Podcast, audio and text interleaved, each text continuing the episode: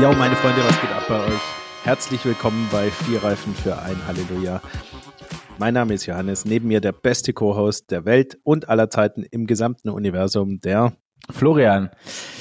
Herzlich willkommen zu Folge Nummer 27. Schön, dass du wieder da bist. Schön, dass du da bist. Ich habe einige interessante Themen.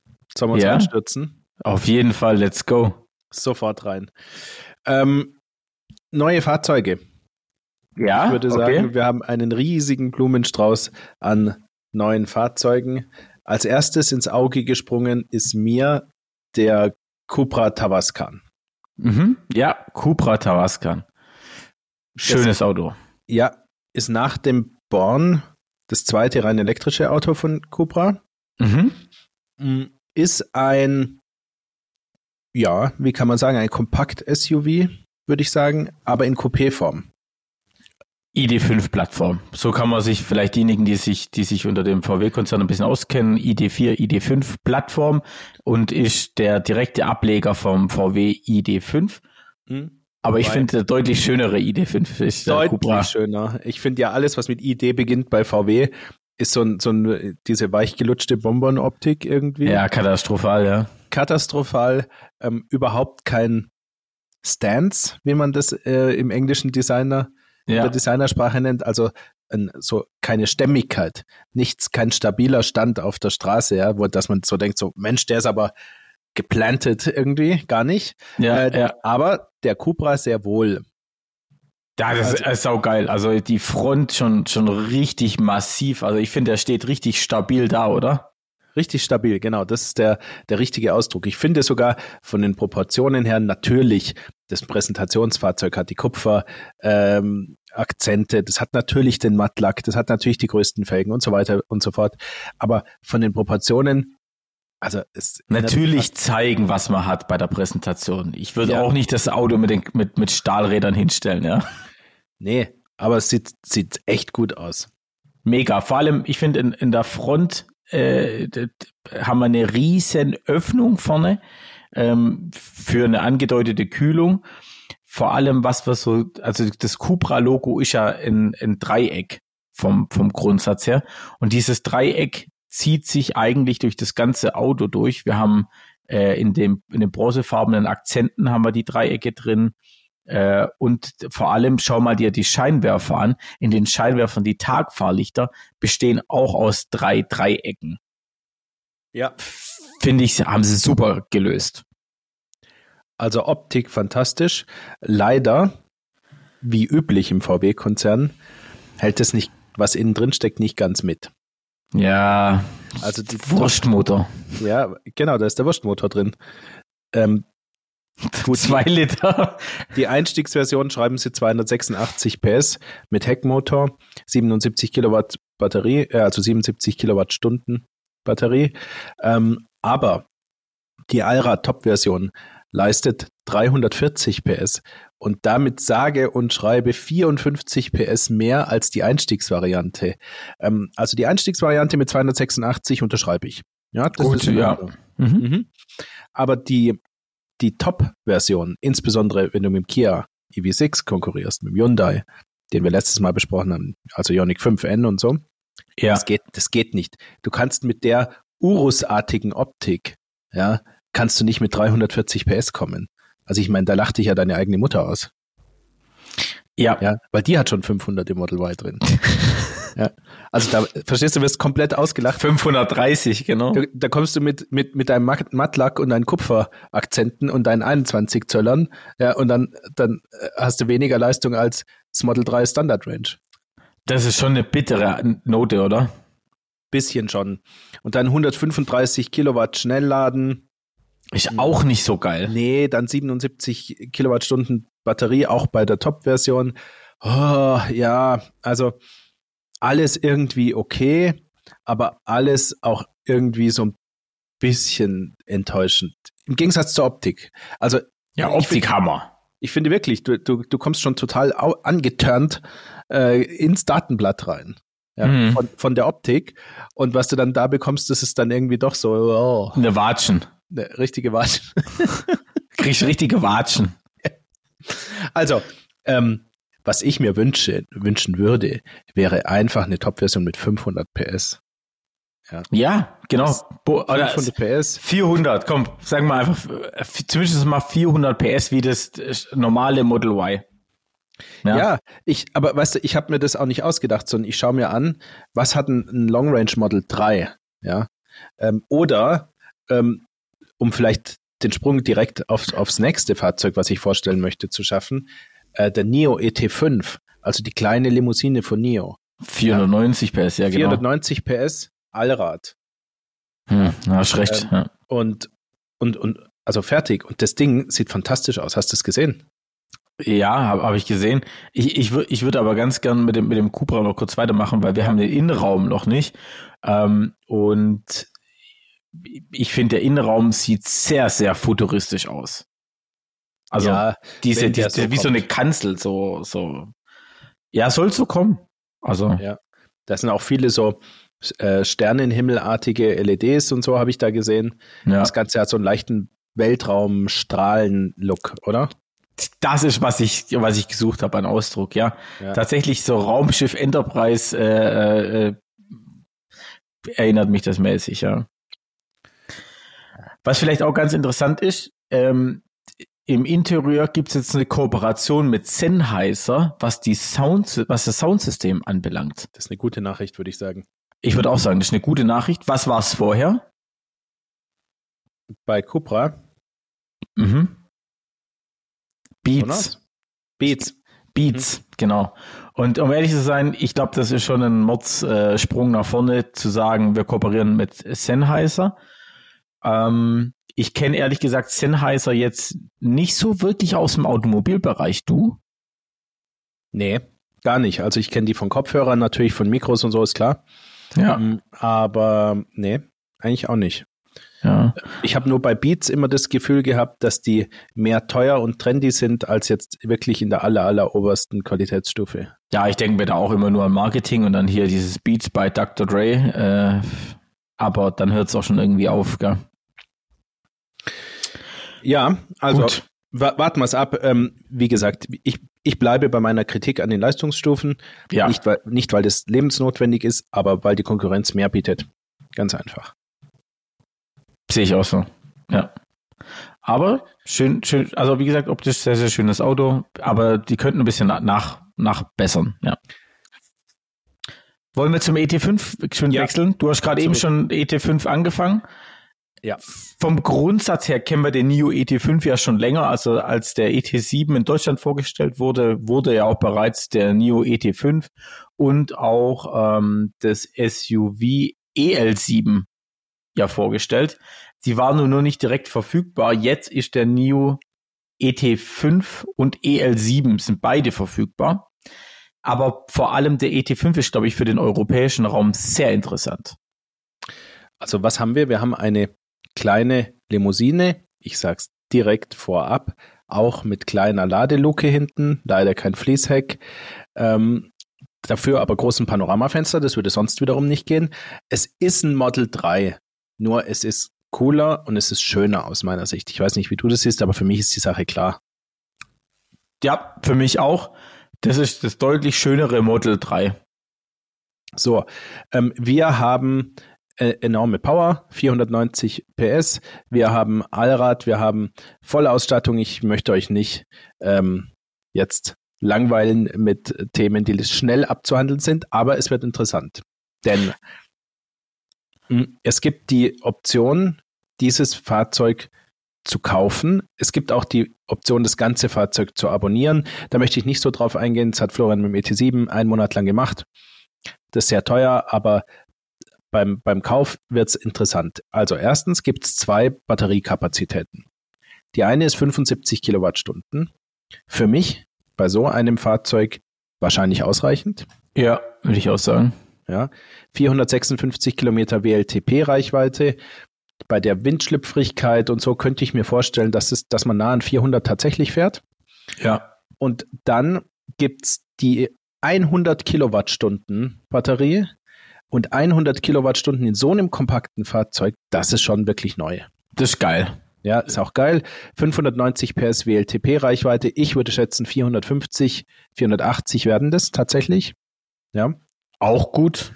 Ähm, und jetzt zum Preis. Dieses Fahrzeug kostet 47.000 Euro 500. Ähm, aber die Batterie ist nicht dabei. Ja, und jetzt wird es interessant, vor allem für die Dienstwagenfahrer. Ihr kennt euch ja gut aus mit dem Thema Steuern. Ähm, der kleine Akku kostet 12.000 Euro. Ja, Aufpreis. Dann landen mhm. wir bei 59.500 mit ein paar Extras, kommen wir drüber. Über 60.000. Der große Akku kostet 21.000 Euro. Wow. Auch hier, gell, du kriegst 33 Prozent mehr ähm, Kapazität, hast aber 80 Prozent mehr Preis. Krass, gell? Ja. Ob sich das lohnt, muss man wirklich wissen. Jeder für sich. Ähm, und bis dann auf jeden Fall über 60.000. Also ich möchte euch sagen, ihr seid mit einem gekauften Akku über 60.000 ähm, als Bruttolistenpreis und damit raus aus den 0,25 Prozent Versteuerung für die Privatnutzung in 0,5 Prozent. Ja. Was ist die Alternative? Ihr spart euch den Kauf und abonniert die Batterie für 169 im Monat, die kleine, 289 im Monat, die große. Ich würde jetzt, wo ich nochmal drüber nachgedacht habe, fast zur kleinen Batterie tendieren. Ja. Und wenn ihr auf diese Art und Weise locker unter 60.000 Bruttoliste bleibt, dann versteuert ihr erstens diese 12.000 Euro weniger im Monat. Das sind 120.000 Euro und das, was übrig bleibt, versteuert ihr mit, mit 0,25 statt 0,5. Ja, das heißt, diese Batterie zahlt sich von selbst. Ja. Ja, auch wenn euch der Gedanke komisch vorkommt, 170 Euro im Monat für eine Batterie zu zahlen, rechnet es einmal durch. Das ist mein Preistipp aktuell. Ja, Batterie. Übrigens, ganz nebenher berechtigt euch das an der, äh, zur Teilnahme am Battery as a Service, also an, sprich an den Swap Stations, die Batterien einfach zu wechseln, was ja auch noch ein äh, Unique Selling Point ist bei Neo. Aber es macht auch steuerlich Sinn. Und die, dieser Gedanke, dass man große Fahrzeugteile isoliert, ja, und in einem Abo-Modell macht, um den Bruttolistenpreis niedrig zu halten, den finde ich genial. Finde ich auch genial. Und der wird auch nicht nachgemacht im Moment und ehrlich gesagt, mir geht es gar nicht um die Swapstation. Selbst wenn die Swapstation es nur ermöglicht, äh, die Batterie gegenüber dem Finanzamt rauszunehmen, weil man sie swappen könnte. Geil. Ja, ähm, ich, mittlerweile habe ich sogar den Verdacht, dass das einer der der, der, der Moves ist. Der Moves ist von NIO. Allerdings, natürlich machen sie ihre Autos nicht nur für die deutsche Steuersituation. Äh, ja, also ernsthaft glauben tue ich es nicht, aber für mich, für mich ist das hier der entscheidende Punkt, um zu sagen, okay, das ist ein tolles Auto, das ist ultra stark, das ist schnell. Wir wissen, also NIO baut viele, viele tausend, hunderttausende von Autos, ja, in China. Ähm, die Fahrzeuge funktionieren. Das ist jetzt nichts, nicht was ein Startup, wo man drauf zockt und man weiß nicht, ob man ein Fahrzeug kriegt oder nicht. Ja, sondern die funktionieren. Du hast eine tolle Versteuerung. Ja, ähm, und ähm, ja, wie gesagt, Leistung, Vollausstattung, alles da. Aus meiner Sicht eine tolle Optik. Auch innen. Ja. Mm, mhm. Also das wäre für mich wieder mal ein so ein, so ein Modell, wo ich sagen muss, also dieses Paket, ja. Mhm. Ja, könnte schmecken. Könnte schmecken. Könntest dir auch schmecken? Ähm, nee. Zu klein? Ja, ich habe immer das gleiche Problem. Wo kommt der Hund hin? für mich passt das mit der Limousine nicht. Das ist das große Problem, äh, warum für mich solche Autos leider rausfallen. Äh, und dann bin ich wieder beim, beim EL7 und dann bin ich wieder direkt automatisch bei äh, 0,5 Prozent. Ja. Mm, aber EL7 könnte mein Wohnwagen ziehen. Ja. Ja. Also wie haben wir es denn da? Äh, lass uns das einmal gucken ab 73.900. Ähm, da würde ich sicher die 100 Kilowattstunden Batterie nehmen. Ja. Ähm, ist aber genau das gleiche. Kostet 21.000 im Kauf oder 289. Ja. Ähm, so genau. Das heißt, ähm, die 21.000 hast du weniger. Dadurch sind 210 im Monat. Ja. Ähm, die du weniger hast, zahlst 289. Ja, das sind zwei ja. Drittel deines, deines Batterieabos, ähm, hast du durch Steuer praktisch weniger. Also, ich will nur sagen, kauft in Gottes Namen diese Batterien nicht. Ja. 73,9 versteuern mit 0,5 ist aber auch noch irgendwo okay. Ja, genau. Das ist ja. okay. Ja, bis ja. bei, bei, bei bis, bis 380 Euro, 360 Euro, 70, 80, irgendwie so. Ja. Je nach Ausstattung. Ja, so noch ein bisschen reinpackst. Und dieser Preis ist ja dann der, den du in irgendeiner Weise finanzieren musst. Zum Beispiel beim Leasing, zum Beispiel bei einem Kauf vom Fahrzeug. Ja, auch da fällt ja die Batterie weg. Natürlich ist das in, im Abo, äh, in der Abogebühr eingepreist. Diese Kapitalbindung haben wir ja letztes Mal erklärt. Aber den Abopreis habe ich ja gerade schon ins Verhältnis gesetzt mit der Steuerbelastung. Ja, genau. Ja, also von daher, ähm, ich gewinne immer mehr Sympathien für dieses bisschen ungewöhnliche Modell mit dem äh, Batterieabo, muss ich sagen. Definitiv, ja.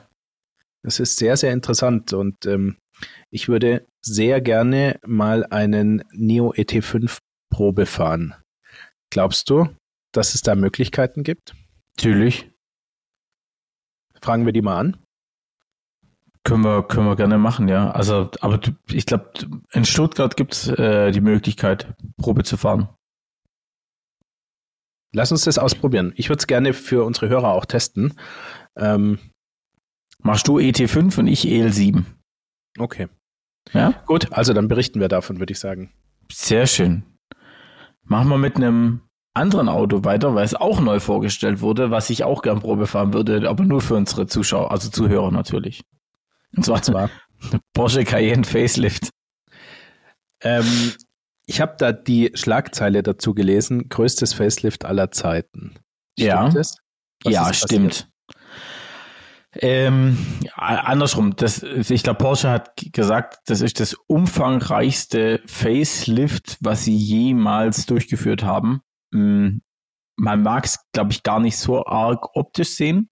Wir haben eine neue Front, also eine komplett neue Front. Wir haben neue Lichter und wir haben ein neues Heck. Die Seitenlinie, die Türen, die sind, sind gleich geblieben. Aber optisch hat sich, wie gesagt, die, die Front hat sich geändert. Das Heck hat sich geändert. Wir haben neue Felgen. Wir haben neue Motorisierungen. Zum Beispiel der Cayenne S hat wieder einen V8 zurückbekommen. Also das war vor dem Facelift ein Sechszylinder. Jetzt sind wir wieder bei einem Achtzylinder. Ähm, der äh, Cayenne E Hybrid hat jetzt ein bisschen mehr Systemleistung, da liegen wir jetzt bei 470 PS, aber hat halt eine höhere Reichweite elektrisch. Also wir sind jetzt, glaube ich, bei knapp 100 Kilometer elektrische Reichweite. Ja, ich finde es sehr interessant, ähm, diesen Teil. Und ich ähm, möchte dir auch sagen, warum. Wir haben bei der Reichweite eine Steigerung, ähm, also bei der Kapazität äh, eine Steigerung von 17,9 Kilowattstunden auf 25,9 Kilowattstunden. Ja. ja. Das sind also, ähm, lass mich mal kurz überschlagen, 50, 50 Prozent mehr. Ja. Ja. Ähm, eine maximale Reichweite von 80 Kilometer sei zu erreichen. Ist sicherlich nicht Norm, aber, äh, aber real. Kann ich mir fast vorstellen mit 25,9 Kilowattstunden, weil ich weiß, dass diese großen Plug-in-Hybrid-SUVs in der Regel um die 30 Kilowattstunden brauchen. Vom Gelee kenne ich das jedenfalls. Mhm, ja. Ähm, und der Akku, und das finde ich jetzt ähm, ganz interessant, der wiegt mit 165 Kilogramm 35 Kilogramm mehr. Ähm, das heißt, der ist nur um ungefähr 20 Prozent gestiegen im Gewicht. Ja. Ähm, wohingegen ja die Kapazität um über 50 Prozent gestiegen ist. Das heißt, wir sehen hier den ähm, technischen Fortschritt einfach in der Energiedichte. Ja, ja. Jetzt zunehmend weniger, äh, mehr Kapazität in der Batterie unter in weniger Gewicht. Und das finde ich ist ein, eine wichtige Neuigkeit. Das finde ich einen großen Fortschritt. Positive Entwicklung. Geht genau. in die richtige Richtung, würde ich geht, auch sagen. Geht in die richtige Richtung. Wir müssen jetzt wieder Gewicht einsparen und müssen trotzdem die Kapazität erhöhen. Ja, Gewicht ja. einsparen ist hier nicht gelungen, aber ähm, man, man sieht den technischen Fortschritt eindeutig und da muss es hingehen. Ich finde es auch interessant, dass zum Beispiel, also beim Sprint von 0 auf 100 ist der Cayenne E-Hybrid schneller als der Cayenne S. nur marginal 4,9 versus 5,0 Sekunden. Aber auf dem Blatt Papier ist er ein Ticken schneller. Ja. Ähm, stimmt. Äh, tatsächlich äh, Thema Reichweite und auch Elektroautos, da würde ich gerne noch eine Sache sagen, die mir so als Gedanke gekommen ist. Es hat sich ja eingependelt bei den Verbrennerfahrzeugen, dass sie, weiß ich nicht, 4, 5, 6, 700 Kilometer fahren können mit einem Tank. Mhm. Ähm, es hat sich aber nicht eingependelt, weil das technisch möglich ist. Du kannst auch einen 200-Liter-Tank unten an ein Auto dran machen. Das ist nicht das Problem. Ja, sondern weil das der Bedarf ist. Das ist das, was Kunden wünschen. Ja, genau. Ja, es wäre kein Problem, ein Verbrennerauto einen größeren Tank dran zu machen, aber es lohnt sich nicht. Ja, aus verschiedenen Gründen. Leute fahren nicht so weit, ähm, Leute tanken so selten dann im, im normalen Betrieb, wenn es nicht im Urlaub sind und so. Warum kommen wir nicht auf, die nahe, auf den naheliegenden Gedanken, dass dieser Bedarf 500, 600 Kilometer echt fahren zu können, auch das ist, was wir beim Elektroauto brauchen. Ja, wäre genial. Wir brauchen keine Diskussion darüber, wie groß eine Reichweite sein muss, ob man nicht pinkeln muss, ob man das und jenes nicht machen muss, ob die Kinder und der, Hund keine Pause brauchen, sondern wir haben die Antwort bereits. Der Markt will 500, 600 Kilometer Reichweite. Und zwar seit 50 Jahren. Ja, bin ich ganz voll und ganz bei dir. Und ja. da habe ich noch was Interessantes, was ich da gern beisteuern würde. Und zwar, ich musste letzte Woche spontan, also ich wirklich, ich habe um 13 Uhr den Anruf bekommen und ich bin um 13.30 Uhr losgefahren. Ich musste spontan 300 Kilometer zum Lieferanten fahren. Ich hatte meinen Tesla nicht vorbereitet auf diese Strecke. Mhm. Also bin ich losgefahren, so wie das Auto halt war.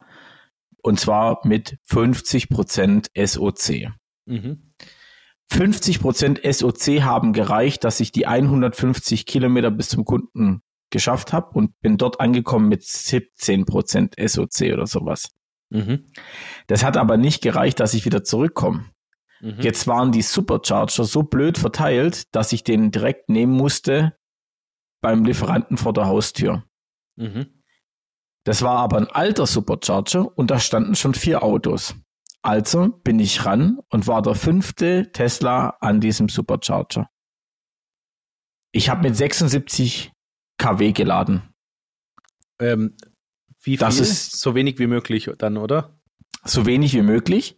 Aber um so wenig wie möglich, um nach Hause zu kommen, waren trotzdem 35 Minuten.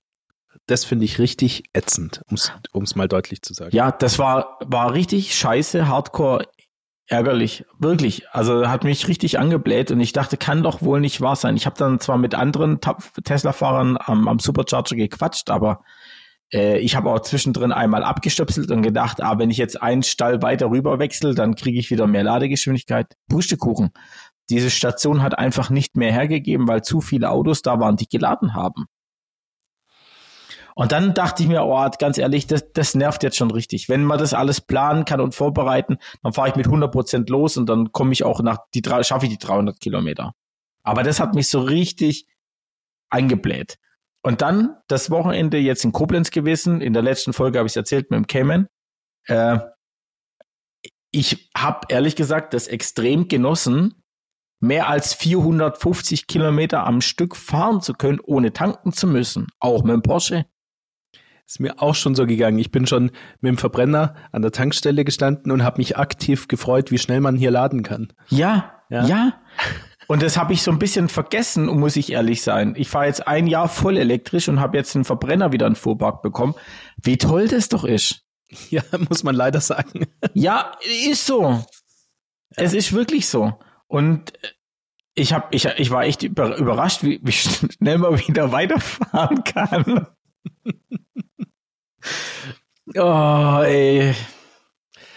Naja, aber ich denke, es, es wird so kommen. Ich sag dir, es wird so kommen, dass die Akkus 600, vielleicht werden es 700 oder 800 reale Reichweite, damit man diesen Puffer hat. Ja, ähm, aber grundsätzlich wird so sein, es wird sich jetzt dann einpendeln und dann wird es darum gehen, dass das Gewicht sinkt. Ja, und da finde ich einfach auch nochmal äh, den Ansatz von NIO, einfach zu sagen, man hat auch die Möglichkeit, so einen Battery Swap zu machen, weil dann fährst du wirklich in fünf Minuten weiter und dann hast du wieder einfach einen vollen Akku. Und dann muss ich sagen, wäre wär das alles saugeil, ganz ehrlich. Dann wäre das gut. Aber das dauert noch ewig, bis wir überall äh, ein, ein verfügbares Netz haben mit Battery Swap Stations und und und eine richtige vernünftige Ladegeschwindigkeit, wie es eigentlich aktuell nur ein Porsche Taycan und ein Audi äh, RS e-tron GT kann, ja. Also weil mit 135 kW wie beim beim ja. Äh, Tascan müssen wir uns nicht rumschlagen. Sorry. Nee, genau. Ähm, jetzt, wenn wir uns überlegen, wie könnten die Entwicklungen sein? Ich glaube, dass die Verbräuche ähnlich bleiben werden. Wir haben schon sehr gute CW-Werte, wir haben schon sehr gute Wirkungsgrade. Ähm, ich vermute schon, dass wir auch weiterhin mit 20 Kilowattstunden jetzt ganz grob fahren werden. Lass 17 sein oder mal, keine Ahnung, wenn es 21 Grad hat und du bist mit Model 3 Standard Range unterwegs, dann sind es vielleicht 14. Ja, oder 15. Aber sagen wir mal 20. Ähm, wenn man jetzt wirklich 700 Kilometer fahren will, dann wäre mein Tipp, dass man so mit Klimatisierung 150, 175 Kilowattstunden Batterien braucht. Deswegen glaube ich, dass die Entwicklung bis zu dem Zeitpunkt dieser Kapazitäten weitergehen wird, was die Kapazitäten angeht. Und dann wird es darum gehen, Gewicht zu reduzieren. Also schon gleichzeitig natürlich, aber dann wird man die Kapazitäten nicht mehr erhöhen. Das ist mein Tipp. Also 20 Kilowattstunden wäre für einige renommierte Hersteller ein Ritterschlag, wenn sie das schaffen würden. Ja. Ja, muss man ganz klar sagen, weil aktuell sehe ich das noch nicht bei den EQ-Modellen. Ich sehe es leider auch noch nicht bei den i-Modellen von BMW. Ja, du, bist, du bist doch mit dem i4 gefahren, 19. Ja, i4, i, i4 M50 kriegt das hin, ja. Äh aber sobald das Auto größer und schwerer wird und vor allem, wenn wir jetzt wieder im Bereich doppelte, weil ganz ehrlich, 140 äh, äh, Kilowatt Batterie würde bedeuten doppelt so groß wie jetzt. Doppelt so viel Gewicht.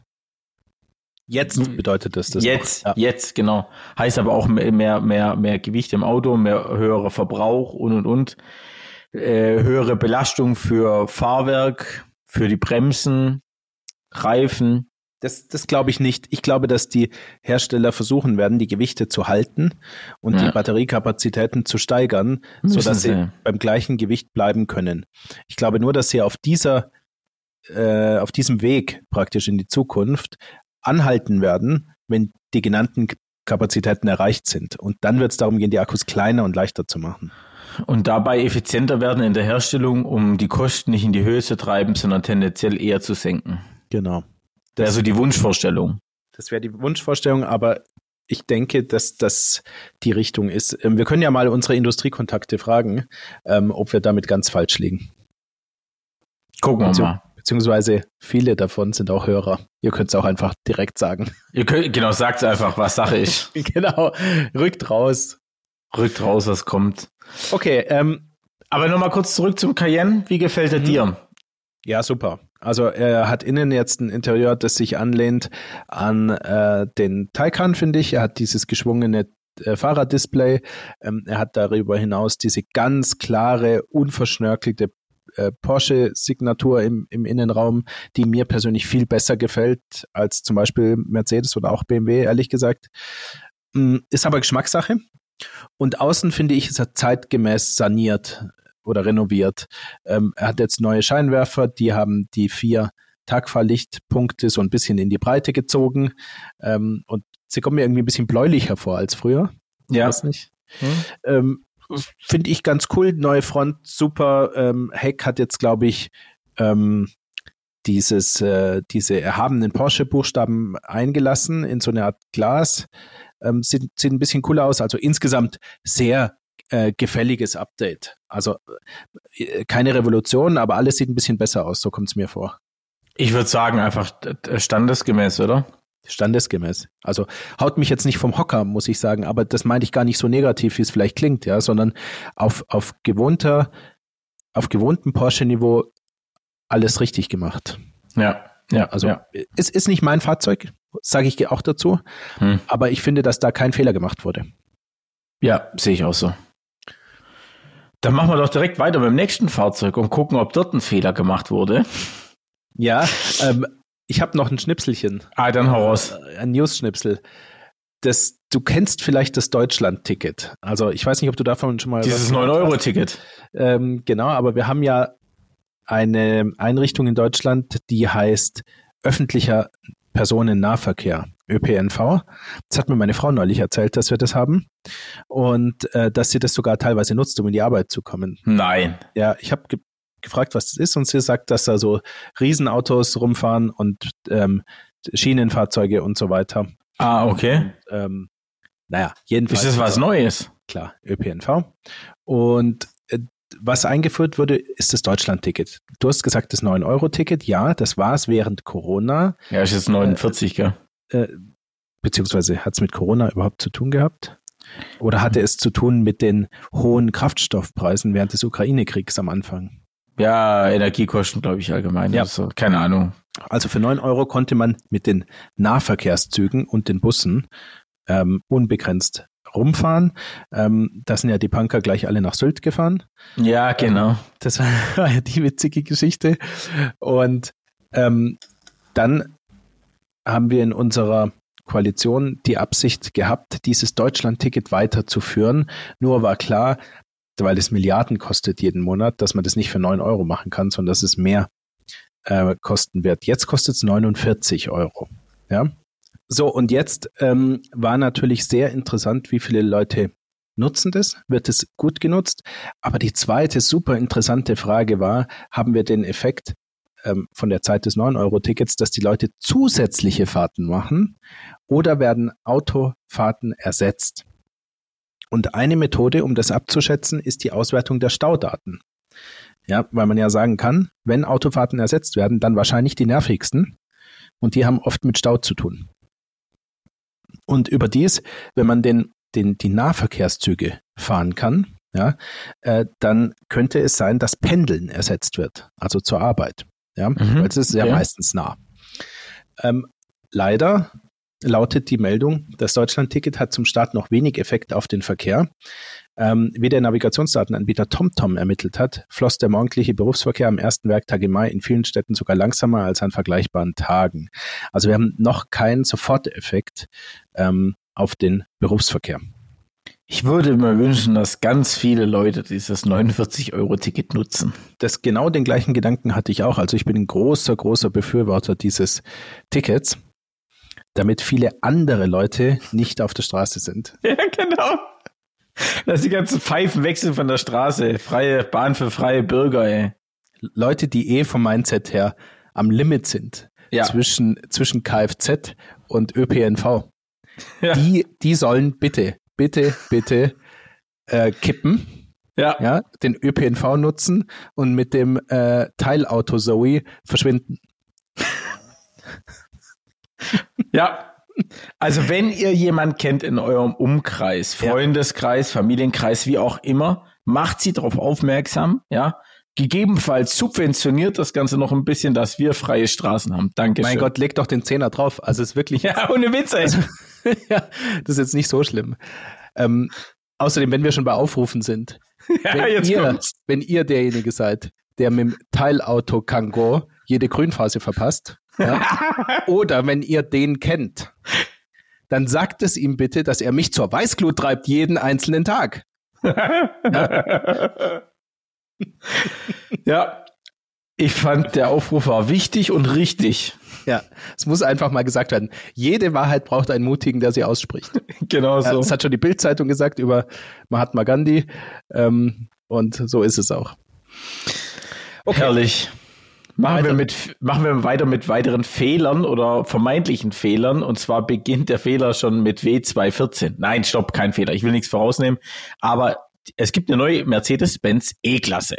W214, das ist doch ein Schmiermittel. Äh, äh, nee, du meinst WD40. Ach so. Schmiermittel, äh, genau. WD40 ist, ist Gott, ja. Hier, nee, also Mercedes-Benz W214. die letzte E-Klasse ihrer Art. Tatsächlich. Äh, danach war's das. Danach gibt's keine Verbrenner-E-Klasse mehr, keine Hybrid-E-Klasse mehr. Danach nur noch elektrisch only. Ähm, genau, aber fangen wir wie, wie immer mit dem optischen an, oder? Absolut. Hau raus. Gibt zwei äh, Grundformen. Einmal so ein bisschen die AMG-Line und dann die Classic-Line. Äh, ich möchte tatsächlich, oder es gibt drei Ausstattungslinien. Äh, äh, Exclusive Line gibt's auch noch. Und diese Exclusive Line finde ich ist ganz gut gelungen, denn die hat einen sehr markanten Kühlergrill, welches an vergangene Mercedes-Generation angelehnt ist. Geil. Und hat einfach nur drei äh, Querstreben. Und das finde ich ehrlich gesagt gar nicht so schlecht. Und, und was ich ganz wichtig finde, den stehenden Stern auf der Haube. Stehenden Stern auf der Haube, genau. Ist das nicht toll? Das war ja. schon weg, wenn ich war, mich richtig erinnere. Genau, war weg, ist jetzt wieder da, aber nur in dieser Exclus Exclusive Line. Ja. In der AMG Line haben wir nicht. Ja. Da, haben, da haben wir den großen Zentralstern äh, im Grill drin. Das, was wir kennen. Seit genau, und dann diese, diese Pattern, also diese, diese Dreiecke, die inzwischen aussehen wie beim Cupra Tavascan. Ja, ja, diese, das ja. haben wir jetzt überall, diese, also diese stilisierten Mercedes-Sterne, die aussehen wie Panzersperren. Ja. Ähm, die haben wir jetzt ja in den Rücklichtern und auch vorne im Grill. ja, genau.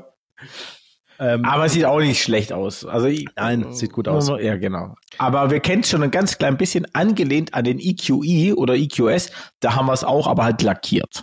Ja. Genau. Was wir dann haben, ist eine schwarze Umrandung, eine größere Fläche um den Chromkühlergrill rum. Ähm, und die geht direkt über in die für heutige Verhältnisse relativ breiten Frontscheinwerfer. Die, die haben ein Vier-Augen-Gesicht, das heißt, die haben so die Unterseite, das Unterlid dieser Augen ist wellenförmig, ja. kann man sagen. Mhm. Ja? Mhm. ja, genau. Ähm, und der ganze Scheinwerfer kommt mir recht groß vor. Ähm, da weiß ich jetzt schon, wie das Mopf aussieht, also die Modellpflege. Der wird schmaler und es wird unten glatt gezogen. Das kann ich dir jetzt schon sagen. Da bin ich ähm, gespannt, ja. Ja, und, und, und diese, dieser schwarze Bereich rund um den Grill, der dann fließend übergeht ähm, in die Scheinwerfer, ist für mich eine sehr negative Erinnerung an den EQE. Ja, ähm, das ist aber auch meine einzige Kritik. Äh, ich finde, das Fahrzeug hat eine tolle, elegante Limousinenform. Es ist hinten eine perfekte Evolution mit dem durchgehenden Leuchtenband der bisherigen E-Klasse. Super gelungen, finde ich. Ich habe wieder ähm, sehr stark angelehnt an die, an die EQ-Modelle, muss man ganz klar sagen. Die EQ-Modelle hatten diese Rückleuchten. Ja, es stimmt. Also ich denke, man versucht jetzt die Modelllinien zusammenzubringen. Ja. Ähm, was die, was die Benennung angeht, haben wir das in einer der letzten Folgen ja schon thematisiert und jetzt hm. sieht man es hier, was die Optik angeht. Ja, ähm, sehr spannend. Aber also ich habe da nichts zu meckern. Ich finde das ein sehr, sehr schönes Fahrzeug. Ich hätte mir ehrlich gesagt gewünscht, dass das der EQI ist. Mhm. Also, mhm, mhm. ja, ähm, wäre der so gekommen, dann glaube ich, ähm, würden nicht die meisten Leute einen Übelkeitsanfall erleiden, wenn sie einsehen. Weil so ist es ja aktuell. Ja, ja. Die, wird das, das Auto, wenn ich es richtig weiß, wird nicht als Kombi kommen. Ach, das, das ist mir rausgegangen. Das ja Bleibt Limousine only, wenn ich es richtig, richtig okay. habe. Äh, das hatten wir aber schon mal äh, irgendwo angesprochen, Johannes, dass wir gesagt haben, hier, äh, es wird keine Kombis in Zukunft mehr geben. Ja, stimmt. Gen ja. ja. Weil die nirgends anders außer hier in Deutschland ähm, nachgefragt werden. Genau. Dann haben wir ähm, innen drin eine Kombination vom Hyperscreen in der Mitte und auf der Beifahrerseite und haben ein stehendes Fahrerdisplay. Ähm, ja mir kommt es auch so vor, als würde der Hyperscreen ein bisschen steiler stehen und damit die Kritik ähm, aufnehmen, die viele, viele Kunden hatten, nämlich dass der flachstehende Hyperscreen nicht immer perfekt ablesbar ist. Mhm, ja. Da, da, kann ich nicht viel dazu sagen, weil ich nicht immer so lange Strecken und, und verschiedene Lichtverhältnisse und so gefahren bin damit. Ja. Ähm, jetzt war ich gerade kurz, ganz kurz abgelenkt. Ich habe nicht nachgeschaut. Tatsächlich wurde also der S, äh, 214 heißt er dann, also W214 Limousine, S214 Kombi, soll tatsächlich doch noch kommen. Ah, soll, ja. soll noch einmal kommen, genau. Ja. Ähm, ja. Was auch nochmal kommen wird, für manche Leute eine gute Nachricht, Diesel-Plug-in-Hybride. Mhm, ja. Weil das ist ein Unique Selling Point. Also, dass du ein Plug-in-Hybrid hast mit Steuervorteilen, mit Elektroreichweite innerstädtisch und aber trotzdem viele hundert Kilometer auf der Autobahn dahin schnurren kannst damit. Ähm, natürlich auch mit dem entsprechenden Drehmoment. Zum Beispiel zum Thema Anhänger ziehen. Ja, finde ich, ja. wenn du schon aus Steuergründen einen Diesel-Plugin, äh, einen Plug-in-Hybrid nehmen musst, dann nimm den Diesel. Er braucht relativ wenig als Verbrenner, kommt, hat eine relativ hohe Reichweite und viel Drehmoment. Passt ja. perfekt. Okay. Was hat er dann Leistung, weißt du das? Ähm, der, also der einzige Diesel ist der E220D mit 197 PS. Ich vermute, dass der weiterhin wie auch bisher die Basis sein wird für den 300DE, also den Diesel-Plug-in-Hybrid. Okay. Und dass da ungefähr 100 PS dazukommen elektrisch. Ja. Okay. Mhm, mh. ähm, also denn ähm, 129 PS hat der Elektromotor, den Mercedes hat. Ja, und das könnte in der Summe um die 300 Euro äh, PS Systemleistung ergeben. Ähm, es wird dann auch noch auf der Benzinerseite ähm, einen schnelleren ähm, Plug-in-Hybrid geben, aber es bleibt bei der 25,4 Kilowattstunden großen Batterie. Mhm. Ähm, Mercedes 25,4 Kilowattstunden. Ja, ja. Ähm, das kennen wir ja von Porsche. Meine ja, ich. genau, wollte gerade sagen. Mercedes spricht hier von 118 Kilometer elektrisch. Äh, die haben nicht alle Tassen im Schrank. Also ganz ehrlich, das ist ähm, zu optimistisch. Äh, viel zu optimistisch. Also für mich grenzt es an Täuschung. Jeder weiß, dass man 80 Kilometer fährt. Ja. Mit 25,4. Von mir aus 90, aber mehr nicht. Enttäuscht sein müssen übrigens alle AMG-Fans, die in der Vergangenheit sich am AMG E63S äh, erfreut haben, denn es wird kein V8 mehr geben. Mm, aller Voraussicht nach wird der AMG auf den Plug-in-Hybrid-Antrieb des neuen C63 setzen. Also wir kriegen einen Wurstmotor, also 2 Liter, 4 Zylinder. Was ist die Enttäuschung? Die erste Enttäuschung für AMG-Fans ist kein V8 mehr. Damit hat jeder gerechnet. Aber die große Enttäuschung ist auch kein Sechszylinder. Ja, das viele Fans, viele Fans haben gehofft, dass Mercedes bei der E-Klasse nicht auf den Vierzylinder geht vom C63, sondern für den E63 eine andere Motorisierung macht oder das E73 nennt oder was weiß ich. Ja, Whatever. jedenfalls. Genau. Und es hätte genug rein Sechszylinder mittlerweile gegeben aus den 450er Modellen. Genau. Ja ähm, um, um das zu machen, aber man hat es nicht gemacht. Oder den 53er einfach nehmen und modifizieren und den hybridisieren. Genau, aber jetzt wird es einen Vierzylinder Turbo geben, den ah. 680 PS, ja, den wir kennen, der Wurstmotor. Ja. Und dann schreiben sie, unterhalb von E63 könnte zudem noch Platz für einen schwächeren E53 sein. So, und dann hast, was hast du dann? Ein Wurstmotor mit weniger Leistung, aber den gleichen Motor und dann kommst du halt bei 550 PS Systemleistung raus statt 680, hast das gleiche nur künstlich runtergedreht. Also das ist dann vollends irgendwie ein Witz. Irgendwie uncool, oder? Ja, sehr, sehr uncool. Also wir sind jetzt leider noch kein C63 gefahren mit dem Motor. Äh, äh, deswegen können wir uns da, glaube ich, noch kein richtiges Urteil erlauben. Aber von dem, was wir so hören und, und von den Leistungsdaten, finde ich es nicht sexy. Nee. Aber das Auto an sich finde ich einen großen, was heißt einen großen Wurf, aber ist Mercedes typisch gut geworden und spricht alles an, an Qualitätsmerkmalen, was Mercedes-Kunden wollen. Was die Motorisierung angeht, mal gucken. Sehr nah an der S-Klasse, finde ich, oder? Ja. Auch von innen drin und so. Ja, aber das ist eine gute Nachricht, finde ich. Ja, ist eine gute Nachricht. Die Frage ist, weiß man schon, wie es aussieht mit den Kosten? Nee, ich vermute mal sehr teuer. Die Mercedes hat ja die zwei getrennten Baureihen in der oberen Mittelklasse, EcoE, und jetzt diese letzte E-Klasse und möchte die langsam zusammenführen. Ja, seit jeher den Gegenentwurf zu dieser Philosophie fährt ja BMW. Ja, also mit Plattformen, die man sowohl als Verbrenner als auch elektrisch verwenden kann. Mhm. Die das, das entsprechende Modell zur E-Klasse kommt jetzt, nämlich der neue i5 von BMW. Und es ist es klar, dass der neue i5 gleichzeitig auch der neue 5er BMW ist. Ja, nur für den neuen 5er BMW interessieren sich Leute nicht so sehr, ähm, denn der i5 wird voll elektrisch sein.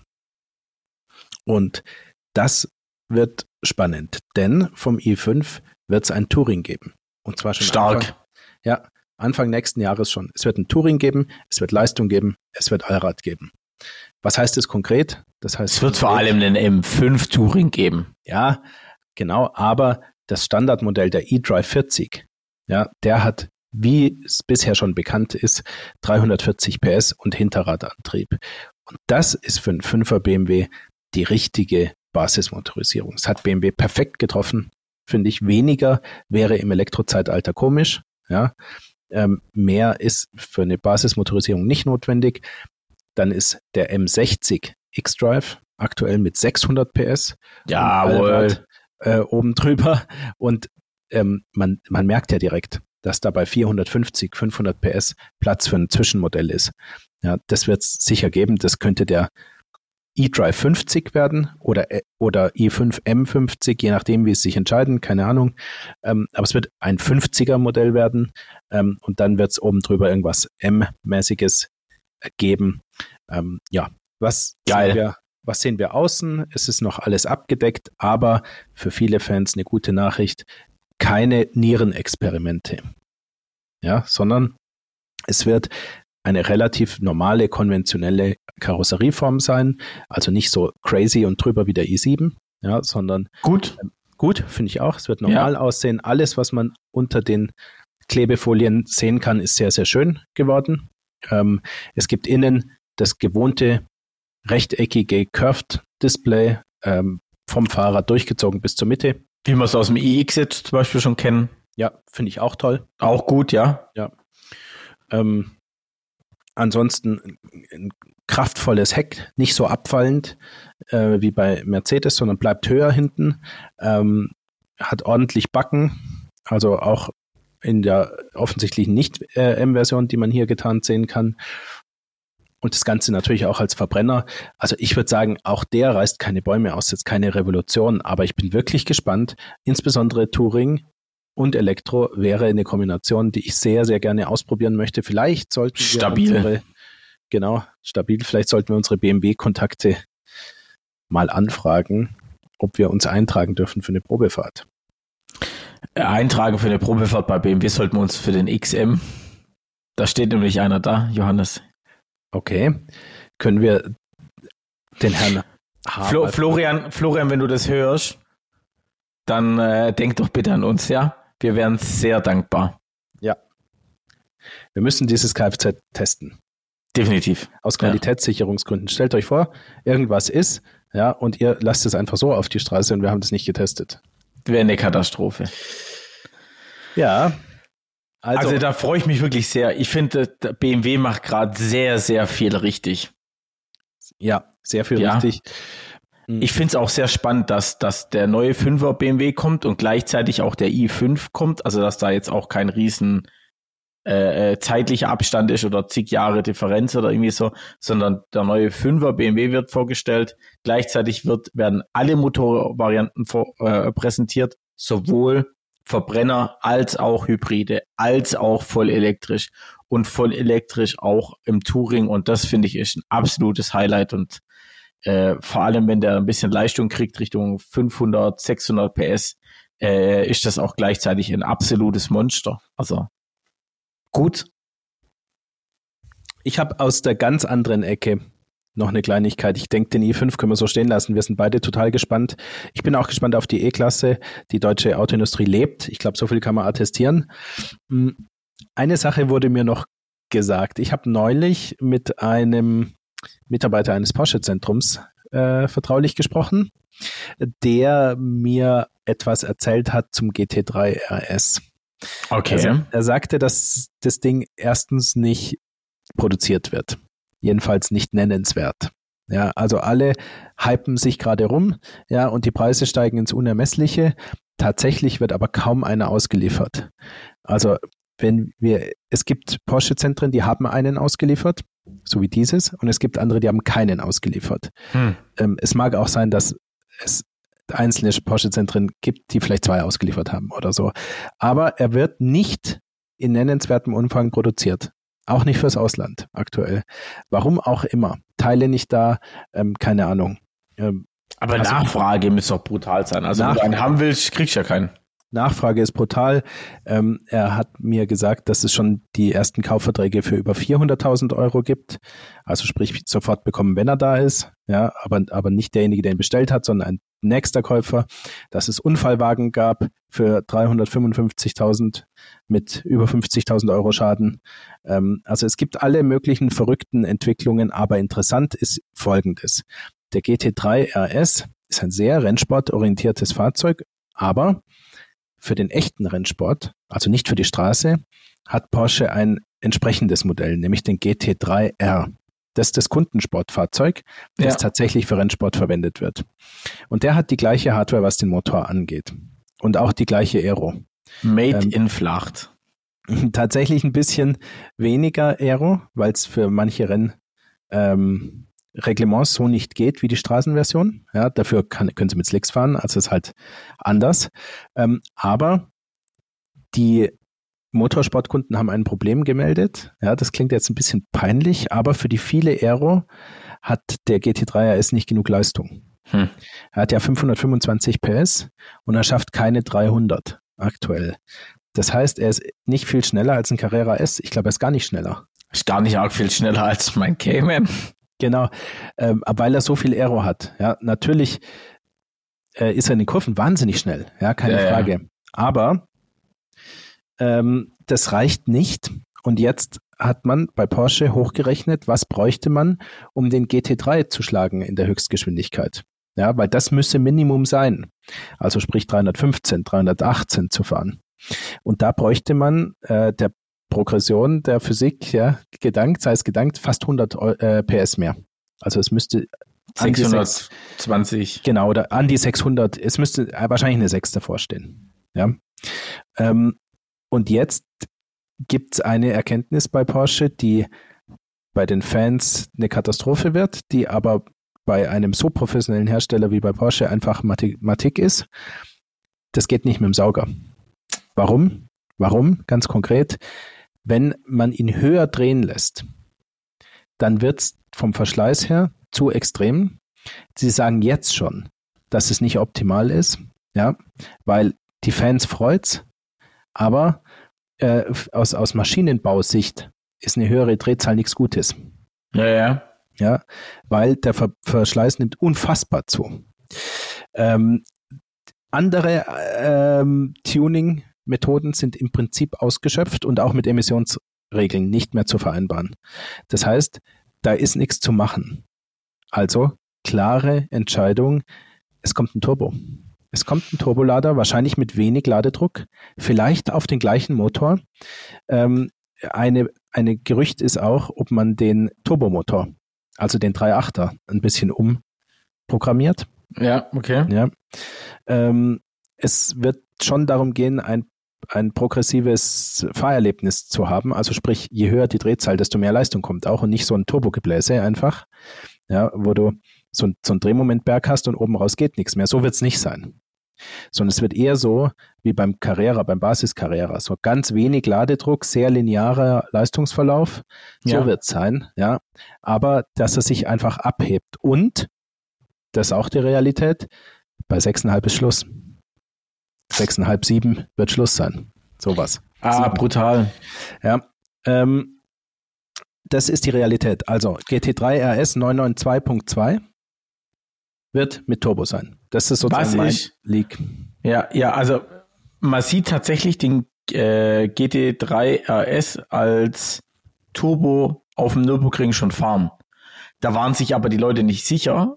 Ähm, und das könnte jetzt mit einem, Genau, ob es nicht ein GT2 RS ist, weil eins ist auch klar, ein GT2 RS wird kommen. Ja. Die Frage ist, ist, sind es dann überhaupt noch unterschiedliche Fahrzeuge oder sind wir dann nicht sehr ähnlich beieinander? Ja. Aber die, weißt du, wie lange dauert so eine äh, Kfz-Entwicklung? das, die, die Gedanken, ob ein GT3 RS kommt und ein GT2 RS, die, die müssen ja schon bestimmt vier Jahre alt sein oder so. Ich weiß darüber zu wenig. Ich ja. kann es dir nicht sagen. Ich kann dir nur sagen, dass die Rückmeldung der letzten zwölf Monate vom aktuellen Motorsport GT3 X ist, also beide Versionen, dass die Leistung nicht reicht auf den Geraden. Ja. Und dass man da mit dem jetzigen Setup nichts machen kann. Im Großen und Ganzen. Du kannst durch enorme Tuning-Maßnahmen irgendwo 10 PS finden. Ja. Aber du kriegst es nicht homologiert. Ähm, der Verschleiß wird zu teuer. Du, die, die, die Laufbahnen der Kolben und so, es wird alles jetzt problematisch. Man ist am Limit, auf gut Deutsch gesagt. Ähm, das bedeutet für mich wiederum, dass die, ähm, das, das wird ja eine Entwicklung nach sich ziehen. Ja, das heißt, die Leistungsschraube für einen GT3 RS, der immer den Deckel oben drauf gemacht hat, leistungsmäßig, die ist wieder offen. Das heißt, andere ziehen nach. Das heißt, die Turboisierung wird fortgeführt. Und das bedeutet, lieber Florian, dass dein Cayman sehr gut dastehen wird, was die, den Wert angeht. Glaube ich auch, ja. Meine Prognose muss auch sagen, die, die Kiste macht richtig Spaß zum Fahren. Der 4 Liter Sauger ist ein mega, mega Motor. Ja. Aber das Auto ist zickig. Sobald die Straße feucht ist, die Reifen kalt sind, kommt der ruckzuck mit dem Arsch rum. Also ja. ist, ist nicht äh, äh also nicht so, dass du sagst, du kannst einfach easy um die Kurven fahren und Gas geben. Nee, nee, nee, nee, nee, nee. Vor allem nicht äh, ausschalten, das Stabilitätsprogramm. Auf keinen Fall, ey. Ja. Das hilft enorm. Das fängt richtig ab. Äh, also. Ja. Was auch ist, dadurch, dass er, wenn du von oben ähm, das Fahrzeug anschaust und sozusagen mit dem Finger in die Mitte gehst, dann ist sehr viel vom Gewicht da drumrum. Genau. Also um die Mitte, weil es ja ein Mittelmotorsportwagen ja. ist. Das heißt, ja. es ist relativ wenig an den beiden Achsen selbst an Gewicht. Und das bedeutet, wenn er rutscht, dann dreht er sich sehr schnell um diesen, um dieses Gewicht im Mittelpunkt, ja. ja. Ähm, das ist so das Gemeine am, am, am Cayman ein Stück weit. Ja, das macht das Driften extrem schwierig. Extrem schwierig.